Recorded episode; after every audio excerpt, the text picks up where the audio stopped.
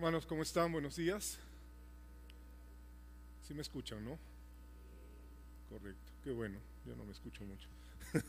Pero bueno, ahora que estábamos alabando y, escuchando los mensajes y lo que compartía el pastor también de, de su visita a Canadá, recordaba algo que me llenó mucho la primera vez que, que vine a la iglesia, la primera vez que empecé a asistir al camino con mi familia. En ese momento se llamaba El Camino. Y fue de que el pastor dijo, y varias veces lo hemos repetido, que somos un grupo de personas imperfectas que estamos siendo perfeccionadas en el amor de Jesucristo para la gloria y la honra de nuestro Dios. Y en esa imperfección es que estamos aquí reunidos para aprender de su palabra, para ser llenos de Él porque ninguno de nosotros por sí solo puede decir que ha sido libre de pecado, porque ha sido solo a través del sacrificio y la sangre de nuestro Señor. Ok, venimos estudiando el libro de Mateo, el Evangelio de Mateo en estas últimas semanas y eh, hemos estudiado Mateo 6 y hemos empezado Mateo 7. La semana pasada, ¿sobre qué fue la predica? ¿Quién se acuerda? ¿Perdón? No juzgar, ¿no es cierto? No juzgar, sobre todo a la persona que va a predicar. ¿Por qué? Porque es, es importante ir recordando lo que el Señor nos ha enseñado y es bueno ir apuntando, ir guardando lo que estamos atesorando en nuestro corazón, que es su palabra. Este domingo vamos a aprender sobre pedir, buscar y hallar, que está en Mateo 7, del 7 al 12. Antes de empezar, permítanme orar. Acompáñame, por favor, en oración. Amado Dios, glorioso Padre Celestial, tú eres omnisciente, omnipotente, eres un Dios de amor que nos ama tanto que siempre está cuidando de nosotros, que se preocupa por sus hijos. Señor, te alabamos y te adoramos por bendecirnos cada día con tu presencia, por acompañarnos y no soltarnos un instante, porque eres grande y misericordioso, lento para la ira, grande en misericordia, porque eres fiel, como hemos cantado, Señor, eres fiel, fiel en tu palabra, fiel en tus promesas y escuchas a tus hijos que venimos en oración, humillados delante de ti. Te alabamos y te bendecimos, Padre bendito. Amén. Ok, ¿ya tienen todas sus Biblias abiertas? Sus aplicaciones de Biblias, ¿no? Ya cómo ha cambiado tanto la tecnología.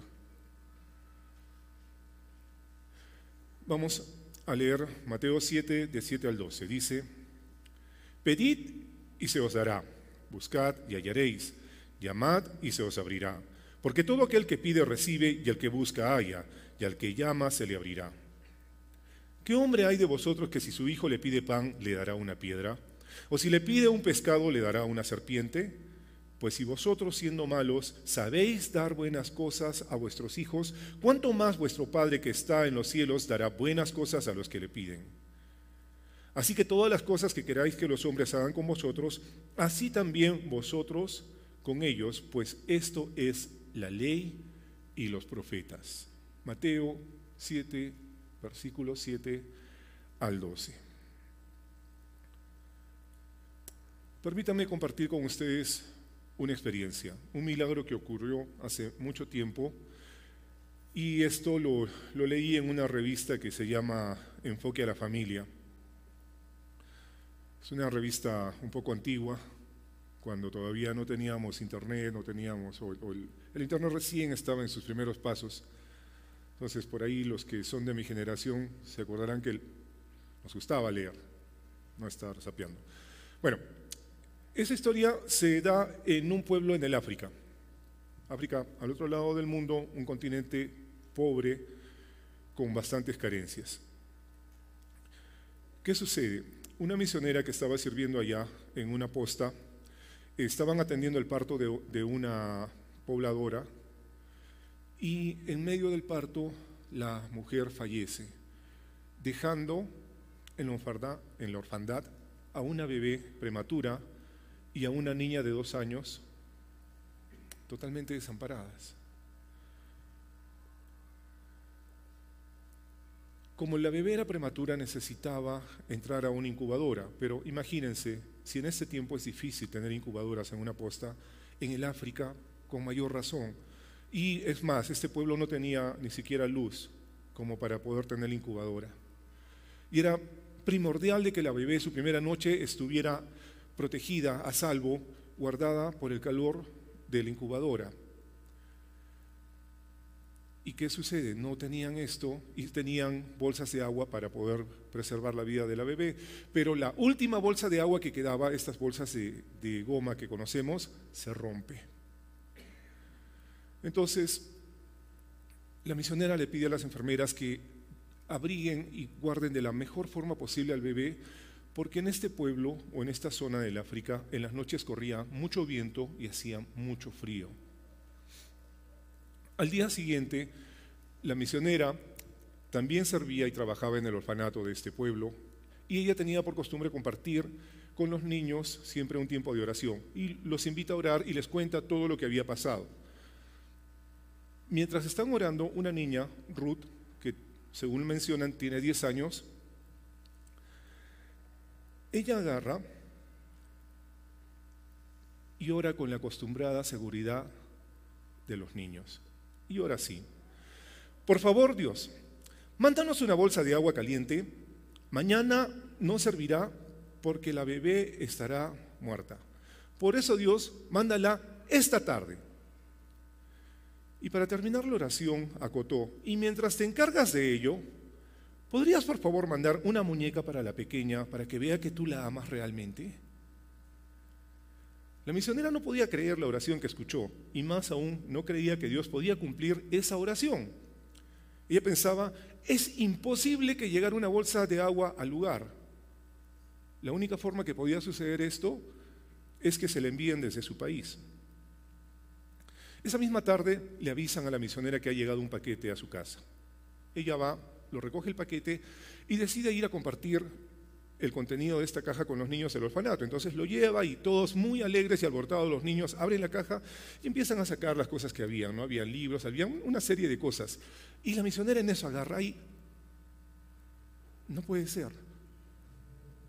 Con asombro, una bolsa de agua caliente había en esa caja.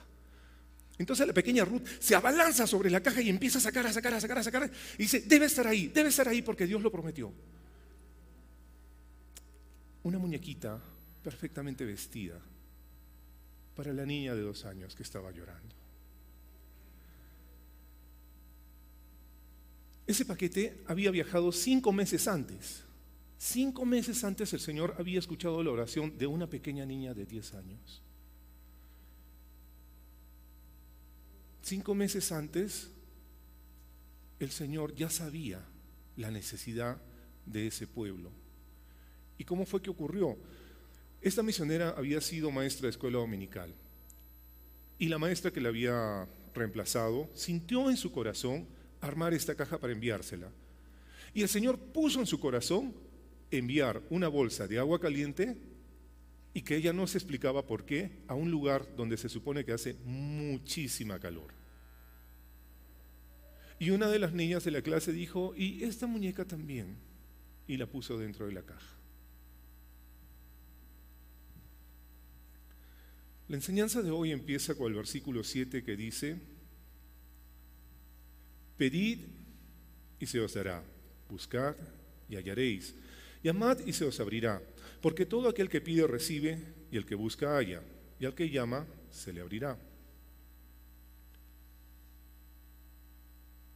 El Salmo dice, Dios mío,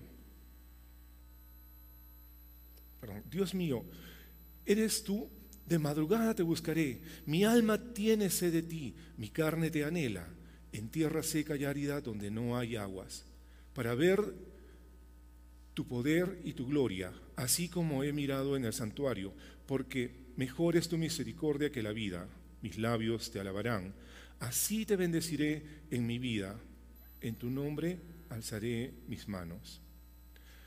La palabra del Señor nos dice que buscar a Dios es lo primero que debemos hacer cada día, para alabarlo y agradecerle por su gran misericordia, para darle la honra y honor, pues Él lo merece por ser nuestro Rey. Jeremías 29, 12 y 13 también dice, entonces me invocaréis y vendréis y oraréis a mí y os oiré y me buscaréis porque me hallaréis porque me buscaréis con todo vuestro corazón. No dudemos en buscar a Dios y su justicia ni un instante porque créele con todo tu corazón, confía en Él y lo vas a hallar.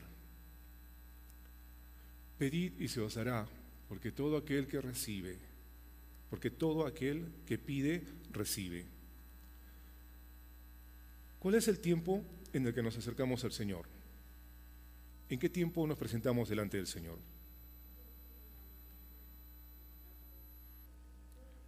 ¿Y cómo es que nos presentamos a Él? Y en oración. Y en oración. Cuando entramos en oración, hacemos reverencia, hacemos alabanza. Y esto lo hemos venido aprendiendo ya en, las semanas anteriores en Filipenses capítulo 4. Hebreos 4:16 dice, así que acerquémonos confiadamente al trono de la gracia para recibir misericordia y hallar la gracia que nos ayude en el momento que más necesitemos. El Señor nos dice que podemos acercarnos confiadamente delante de su trono, pues Jesucristo nos dio acceso directo a través de Él.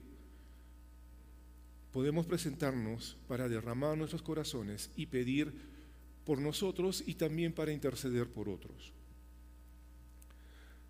Juan 14, 13 dice, y todo lo que pidieras al Padre en mi nombre lo haré, porque el Padre, para que el Padre sea glorificado en el Hijo. También su palabra nos dice que nos deleitemos en el Señor y Él va a conceder las peticiones de nuestro corazón, como lo menciona el Salmo 37, 4. Nuestro Padre es un Padre de misericordia, es un Dios de amor que le gusta escucharnos para bendecirnos con las peticiones de nuestro corazón.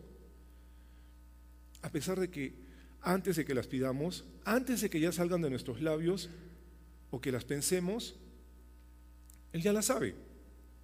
¿Se acuerdan? La niña, cinco meses antes, el Señor ya lo sabía. Pero como dije, le gusta escuchar a sus hijos en oración, entrando en ese momento íntimo en ese momento en que tu espíritu se conecta con el espíritu del Señor, en ese tiempo en el que estás a solas con Él, en ese tiempo tan maravilloso, tan especial, en el que puedes derramar tu corazón delante de Él, en el que te puedes deleitar en su presencia, en el que puedes decirle, Señor, te amo con todo mi corazón, con todas mis fuerzas, en la intimidad, no para que los demás te vean y digan, oh, qué misericordioso, qué magnánimo es esta persona que ora así. No, sino en la intimidad, tú y tu Padre. El Señor conoce nuestras necesidades, ya lo hemos visto también anteriormente en Mateo 6, pero nuevamente el Señor aborda el tema para reclamar que podemos o para recalcar, perdón, que podemos entrar a su presencia a presentar nuestras necesidades. Pero antes de entrar a este punto, yo quiero hacer una acotación aquí. Cuando oramos, a veces nos enfocamos en cosas vanas, en cosas que no están de acuerdo a la voluntad del Señor. Nuestras peticiones se enfocan en cosas para nuestra propia vanagloria o tal vez en cosas suntuosas. Pensamos que Dios debe contestar todas nuestras oraciones sin considerar cuál es la voluntad de Él. O en otras ocasiones creemos que el Señor es nuestro cajero automático y lo buscamos con soberbia, reclamando y tomando su palabra fuera de contexto para que nos dé sus bendiciones como si nosotros podríamos obligar a Dios a que nos conceda todo lo que pedimos. Hay enseñanzas en algunas denominaciones cristianas que hacen creer a sus congregaciones que pueden pedir creyendo o declarando en fe lo que se les antoje, principalmente cosas materiales, carros de lujo, escuché en algún momento que pedían hasta por un avión, casas y cosas por el estilo. Y manipulan a sus congregaciones para que otorguen dinero a cambio de recibir estos bienes, como si pudieran comprar las bendiciones de Dios. Otros ponen pesos en los creyentes, haciéndoles pensar que están en pecado porque no son ricos materialmente, sacando de contexto, como dije, la palabra del Señor. Hermanos, debemos tener cuidado con estas falsas enseñanzas que nos dicen, pacta con Dios, dando dinero a la iglesia y te dicen, Él te va a devolver o conceder todo lo que tú pidas. Es por eso que Santiago 4 nos dice que no recibimos porque pedimos para nuestros propios deleites. Debemos escudriñar las escrituras, revisar siempre la enseñanza que recibimos, porque también la palabra del Señor dice que hay muchos falsos profetas que engañan aún a los escogidos, porque andan durmiendo y no velando. El Señor nos dice que meditemos de día y de noche en su palabra para que no seamos engañados por las falsas doctrinas. Si tú no estás leyendo tu Biblia, si tú no estás revisando lo que te están enseñando en la iglesia cada domingo, por ahí te están enseñando cosas que no están de acuerdo a la palabra del Señor. Y tú simplemente te llevas lo que has recibido el domingo y crees que es correcto. Por eso es importante Importante que todo el tiempo estés revisando lo que dice la palabra del Señor. Revisa tus apuntes. Si quieres, vuelve a ver la prédica y confronta. Y si ves que el predicador ha dicho algo que no es correcto, dile. Porque si bien los que predicamos la palabra del Señor recibimos la guía y la sabiduría del Señor, pero también hay parte de nosotros. Y ahí es donde podemos equivocarnos. Y por eso necesitamos de la congregación para que nos enseñe también. Por eso es importantísimo que todo el tiempo estemos escudriñando la palabra del Señor. Ahora, ¿cómo es que debemos pedir cuando, cuando entramos en oración para presentar nuestras peticiones al, al Señor? Debemos pedir según su voluntad. Y si no la sabes, ora, ora, pidiendo sabiduría para conocer cómo debes pedir.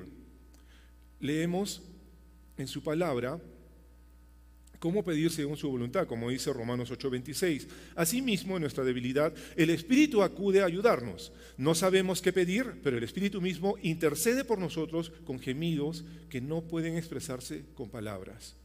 Entonces entra en ese tiempo de oración. Juan también Primera de Juan 5:14 dice, esta es la confianza que tenemos al acercarnos a Dios, que si pedimos conforme a su voluntad, Él nos oye.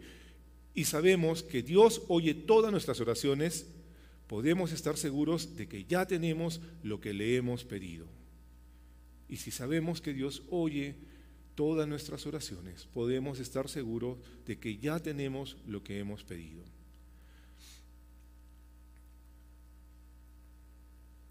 Ahora, ¿Cuál sería una forma correcta de pedir, de acuerdo a la voluntad del Señor?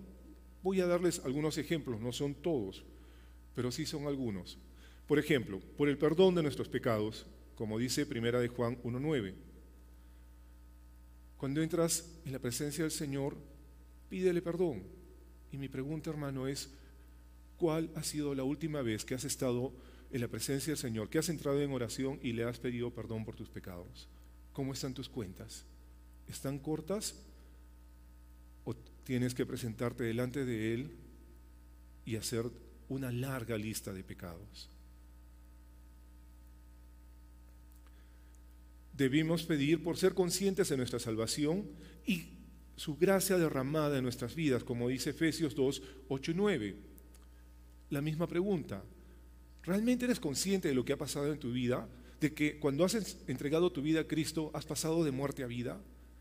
¿Eres consciente lo que ha significado, lo que ha costado para ti que tú seas salvo? Lo que ha costado, ha costado la vida de nuestro Señor Jesucristo.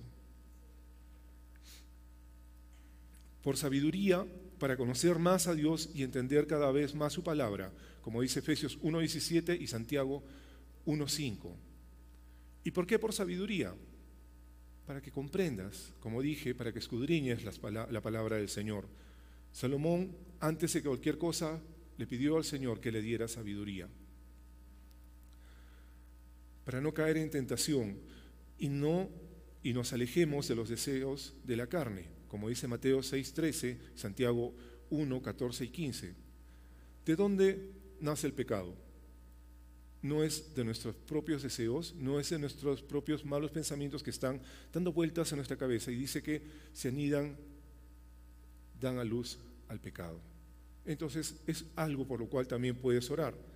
Porque el Espíritu Santo nos lleve a la santidad de nuestras vidas la renovación de nuestra mente para cada vez más ser transformados a la imagen de nuestro Señor Jesucristo, como dice 1 Pedro 1.5, perdón, 1.15 al 16, Romanos 12, 1 al 2 y Salmo 143, 10. ¿Estás buscando la santidad de Dios en tu vida? ¿Estás acercándote al Señor para ser renovado? ¿Estás dejando que el Espíritu Santo te guíe?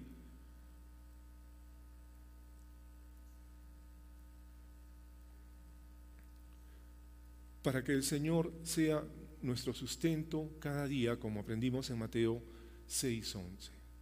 Cuando te acercas al Señor, confía en que Él va a proveer, confía en que Él va a sustentarte. Y un último ejemplo que tengo para ustedes es para que podamos orar por sanidad. También podemos orar por sanidad, aceptando la respuesta del Señor, que puede ser que seamos sanos así, en el momento, como la mujer que tenía e, este flujo de sangre, que solo acercándose al Señor fue sana. Pero también puede ser que seamos sanos a través de los médicos y pasar por un proceso, como dice Santiago 5, 14 al 15. Cuando estés en la presencia del Señor, ten fe y confianza en que el Señor ha escuchado tu oración y que antes de que la presentes, nuestro Dios ya la conoce el Salmo 139 dice, no me llega ni aún la palabra a la boca cuando tú, Señor, ya la conoces toda.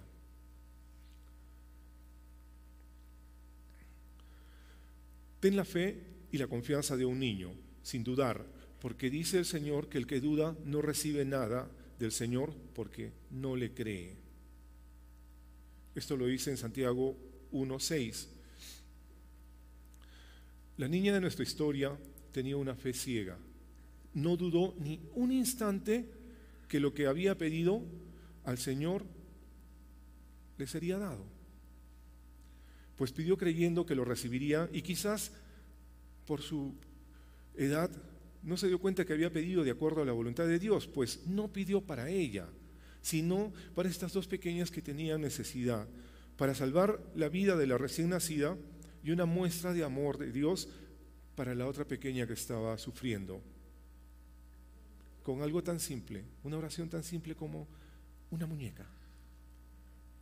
A veces pensamos que nuestras peticiones no son válidas delante de Dios porque creemos que, ¿cómo el Señor se va a preocupar por algo tan pequeño como un juguete? Pero el Señor nos cuida, nos ama y nos bendice con toda bendición, con toda, no dice con una, dice con toda. Juan 14, 13 dice, cualquier cosa que ustedes pidan en mi nombre, yo la haré. Así será glorificado el Padre en el Hijo. Jesús dice para la gloria de Dios, no para nuestra propia gloria, sino para la gloria de Dios. Punto 2. Buscad y hallaréis. El que busca, halla. Mateo 6:33 dice, más bien busquen primeramente el reino de Dios y su justicia y todas estas cosas les serán añadidas. El Señor nos dice que debemos permanecer en su reino y su justicia, que su voluntad sea hecha sobre nuestras vidas. Esto implica que debemos renunciar a nuestro yo y dejar que vayamos siendo transformados en todo nuestro ser a la imagen de Jesucristo, como hijos que somos y moradores del reino venidero. Miqueas nos enseña, ya se te ha declarado lo que es bueno, ya se te ha dicho lo que de ti, lo que de ti espera el Señor. Practicar la justicia, amar la misericordia y humillarte delante de tu Dios. Todo esto implica buscar la santidad de Dios en nuestras vidas, para mostrar que somos diferentes y que nuestras vidas permanecen en Cristo, pues hemos sido tomados de la muerte en que nos encontrábamos, separados de Dios por el sacrificio perfecto y puro de Jesucristo en la cruz, quien nos dio una nueva vida para gloria de Dios. Y como dice 2 Corintios 3, 18b, y ahora somos transformados de gloria en gloria en su misma imagen por la acción del Espíritu del Señor. Hermanos, busquemos permanecer en la presencia de Dios, apartándonos de nuestra antigua manera de vivir, alejándonos de las tentaciones del mundo, dejando el pecado en el que estábamos sumergidos antes. Ahora, quiero decirte esto, si estás alejado del Señor, si tu vida te está llevando lejos de su presencia, para, búscalo. Para que entres a su presencia y encuentres su misericordia. Para que puedas arrepentirte y pedirle perdón. Y así vas a hallar la gracia y su amor de nuestro Señor, restableciendo otra vez la comunión con Dios. Recuerda que parte de buscar su reino es reconocer nuestra condición de imperfección. Busca a Dios para que te guíe a través de su palabra. Hallarás sabiduría y su voluntad para tu vida, como dice Proverbios 1.7.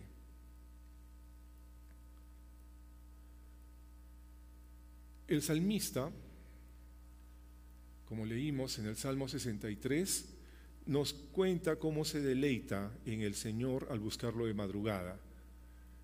Dice, Dios, Dios mío, eres tú, de madrugada te buscaré, mi alma tiene sed de ti, mi carne te anhela, en tierra seca y árida donde no hay aguas, para ver tu, tu poder y tu gloria.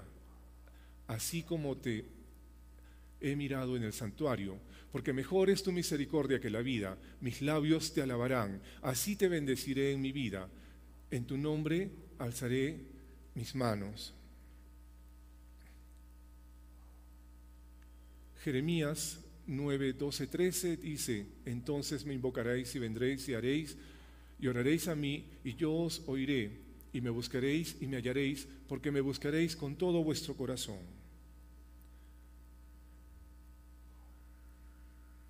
Qué maravilloso, ¿no? Estos, estos versículos.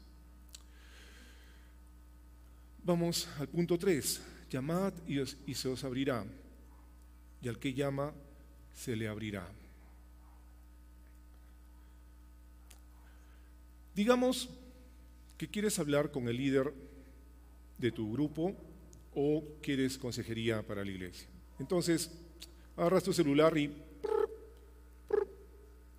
Y a la segunda timbrada cuelgas.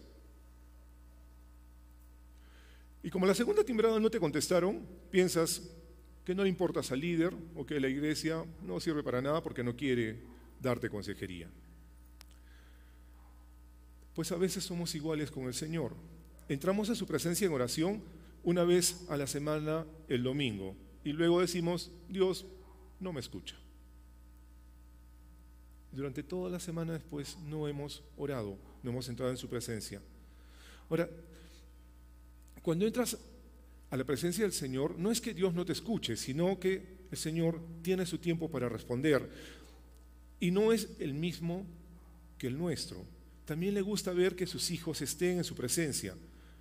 Puede que tu oración no sea contestada inmediatamente o que debas tener un aprendizaje previo antes de que sea respondida. Eso no significa que solo oremos una sola vez por la petición que tenemos delante de Él, sino que debemos orar hasta que el Señor nos dé la respuesta. Tarde el tiempo que tenga que tardar.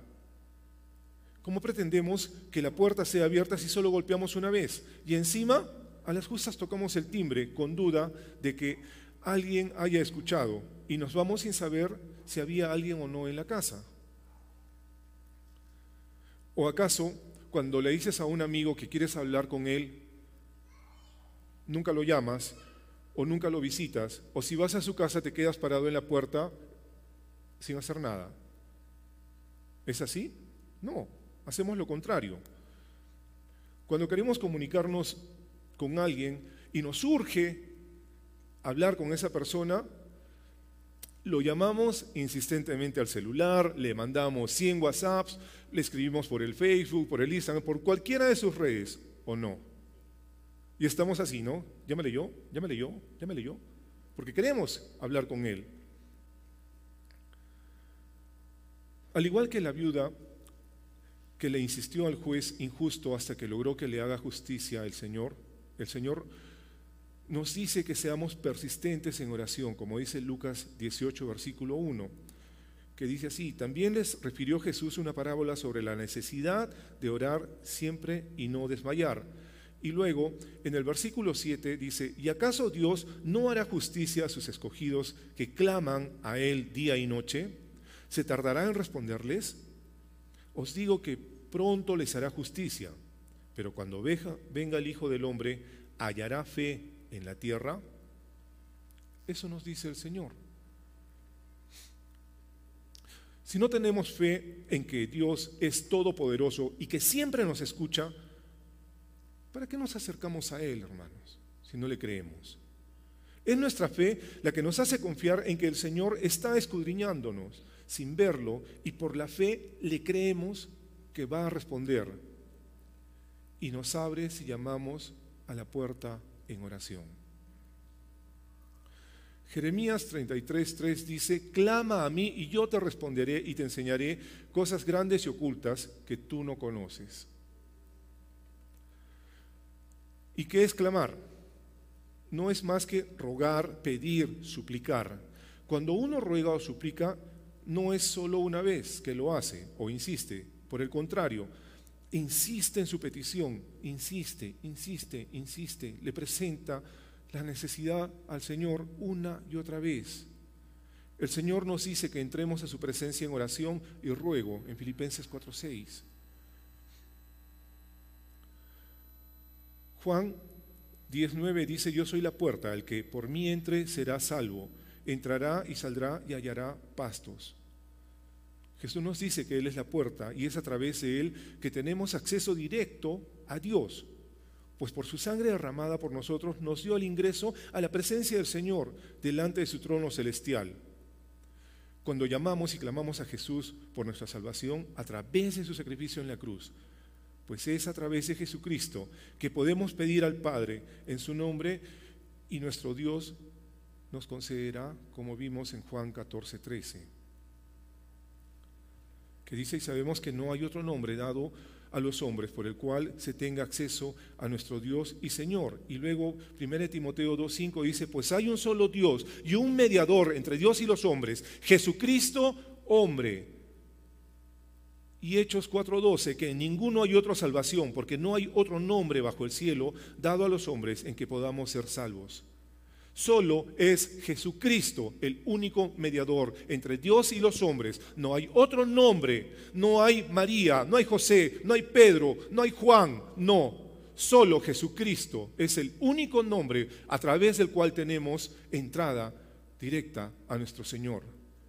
Eso recuérdalo siempre, hermano. No pienses que puedes presentarte a través de una estatua, a través de un yeso, de una madera. No, ese no es el camino para entrar a la presencia de Dios. Es por eso que solo a través de Jesucristo que podemos llamar y se nos abrirá.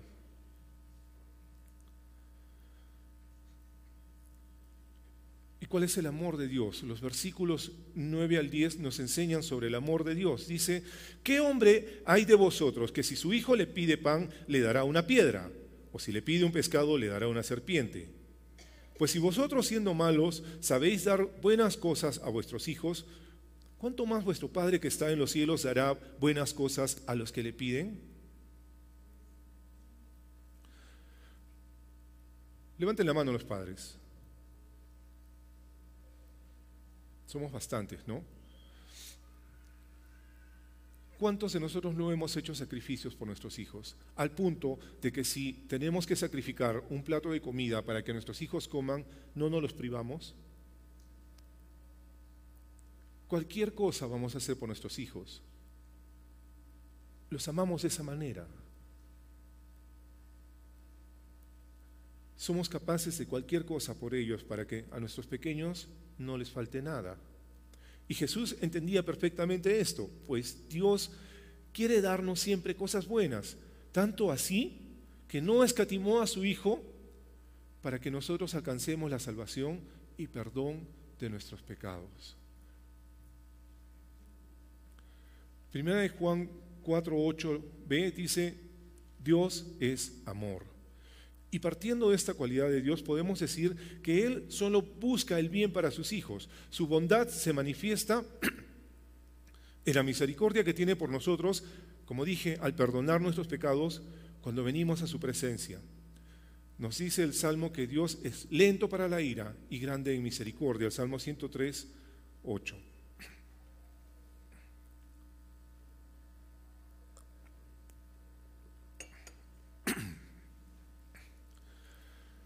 El Señor nunca va a traer desgracia para los que somos sus hijos, pero sí puede permitir que nos sucedan cosas que al principio pueden parecer terribles dificultades, pero cuando pasan y vemos hacia atrás, podemos ver que el Señor con esto nos ayudó a madurar espiritualmente y tener una mayor dependencia de Dios. Jeremías 29, 11 dice, porque yo sé los pensamientos que tengo acerca de vosotros, dice Jehová, pensamientos de paz y no de mal, para daros el fin que esperáis. Buscando en la nueva traducción viviente, tuve un poco más de claridad, porque dice el versículo, por eso nuestro Señor siempre nos responderá con amor y bondad cuando venimos a su presencia en oración y ruego. Ahora, Mateo 7:11 nos recuerda una cosa más que es muy importante, que somos sus hijos. Y como hijos nos ama, mostrando su amor, dándonos cosas buenas y mostrando su bondad en nuestras vidas. ¿Y cómo es que, que sabemos que somos sus hijos? ¿Cómo sabemos? Porque hemos creído en Jesucristo como nuestro Señor y Salvador y le hemos recibido en nuestro corazón, como dice Juan 1, mas a todos los que lo recibieron, a los que creen en su nombre, les dio la potestad de ser llamados hijos de Dios. Dios nuestro Padre siempre nos dará todo lo que necesitemos, porque Él, mejor que nosotros, conoce los deseos de nuestro corazón y suple todas nuestras necesidades de acuerdo con la medida que las necesitemos y según su voluntad como vimos al principio, no para los deleites, sino para, que, para lo que realmente necesitamos. Debemos saber que Dios es soberano sobre nuestras vidas y puede hacer que también sobreabunde lo material, pero siempre y cuando tenga un propósito para esa abundancia. Si tienes más que otros, ayuda a los que no tienen. Recuerda que el Señor dijo en su palabra lo difícil que sería que un rico entra en su reino y que ninguno puede amar a dos señores, pues la riqueza muchas veces enseguece al que la tiene. Si sus pies no están puestos sobre la roca que es Jesucristo y sus ojos todo el tiempo no están puestos en Jesús, si no permanece pegado a la vid de la cual proviene la vida y sus oídos no escuchan la palabra del Señor, y la sabiduría que nos da el Espíritu Santo se van a perder.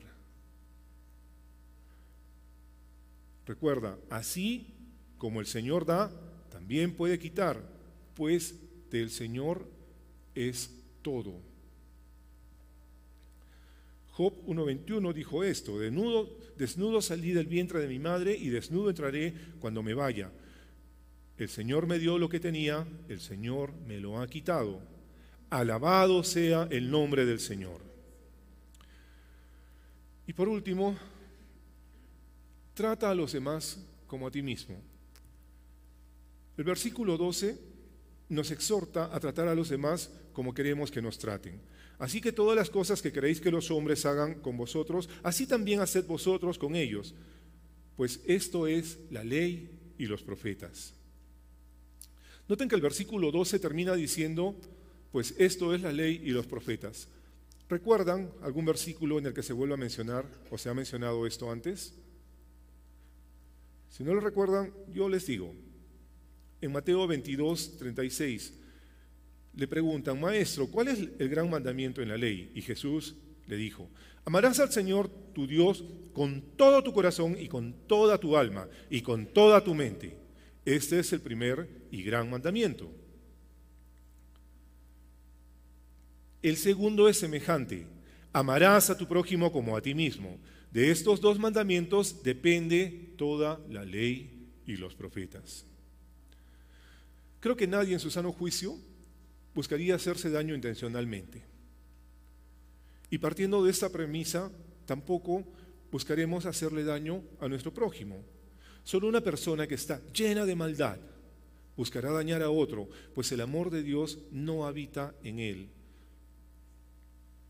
Ahora, Romanos 12, 9, 21 nos habla sobre los deberes de la vida cristiana, cómo debe ser un cristiano. Pablo está enseñando a la iglesia cómo debe comportarse el Hijo de Dios. Nos llama a amarnos con amor fraternal. Nos dice que sirvamos al Señor, que seamos constantes en la oración. Ahora también nos dice que compartamos con otros del mismo modo que nos gustaría que compartan con nosotros, que compartamos para las necesidades de los que no tienen, recordando que en algún momento podríamos estar en necesidad y nos gustaría que nos ayuden. También nos dice que seamos empáticos con el dolor de otros y si tenemos que dar un consejo que sea basado en la palabra de Dios. Y por último termina diciendo que no paguemos mal por mal y no busquemos vengarnos, pues tampoco nos gustaría que nos hagan daño si hemos obrado mal. Debemos mostrar en todo momento el amor de Dios en nuestras vidas, tratando a otros con ese amor que debe fluir naturalmente de nosotros, pues somos hijos de Dios. Y el amor de Dios mora en nosotros. Y si tratamos a otros con amor, lo más probable es que recibamos también amor. Hermano, amigo que hoy nos visitas, mi pregunta para terminar es, ¿Conoces a Dios? ¿Eres su hijo? ¿Gozas de su perfecto amor en tu vida? ¿O aún andas con temor y preocupado por todo lo que se está derrumbando a tu alrededor? ¿Quieres gozar de salvación y vida eterna que nos promete Jesucristo? ¿De esa paz que sobrepasa todo entendimiento? Pues a los que hemos creído en Jesús, Dios trae paz a nuestras vidas. Nuestro Señor Jesucristo murió por ti y por mí y ahora te está invitando que vengas a Él. Te está llamando a que entres a su presencia y lo aceptes como tu Señor y Salvador. Si quieres tener vida eterna y ver que Jesús puede sostener todo lo que se derrumba en tu vida, acéptalo hoy como tu Señor y Salvador. Los invito a ponerse de pie.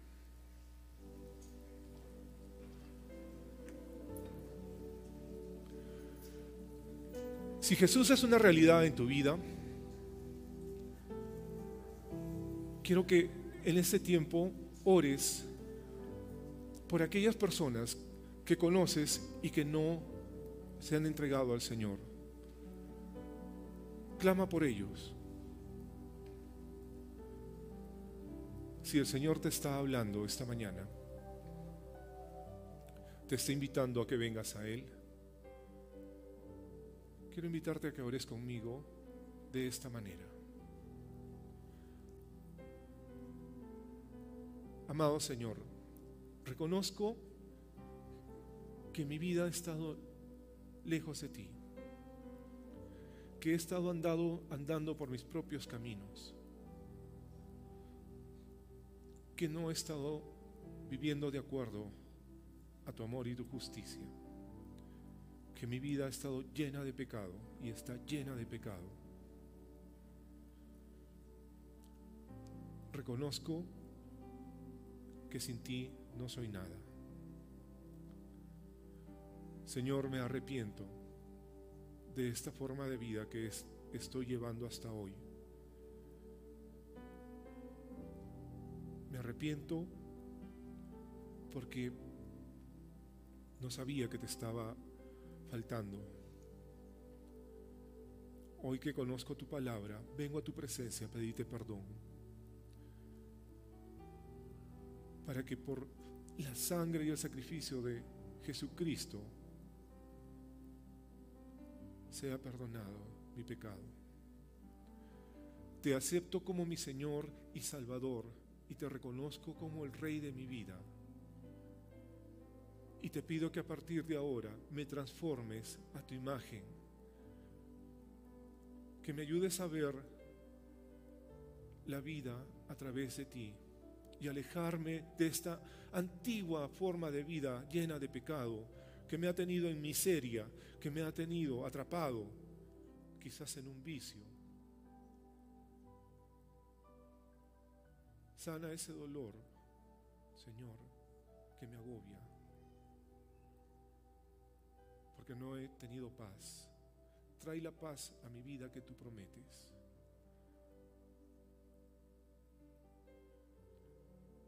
Te digo que hoy, si has hecho esta oración, has pasado de muerte a vida. Te digo que hoy Jesucristo te ha salvado porque lo has reconocido como tu Señor y Salvador. Si esta ha sido tu oración, te invito a que levantes tu mano. Si esto ha sido lo que el Señor ha puesto en ti, levanta tu mano para que el Señor siga obrando en ti y uno de nuestros anfitriones pueda acercarte para darte consejo. No tengas miedo de hacerlo.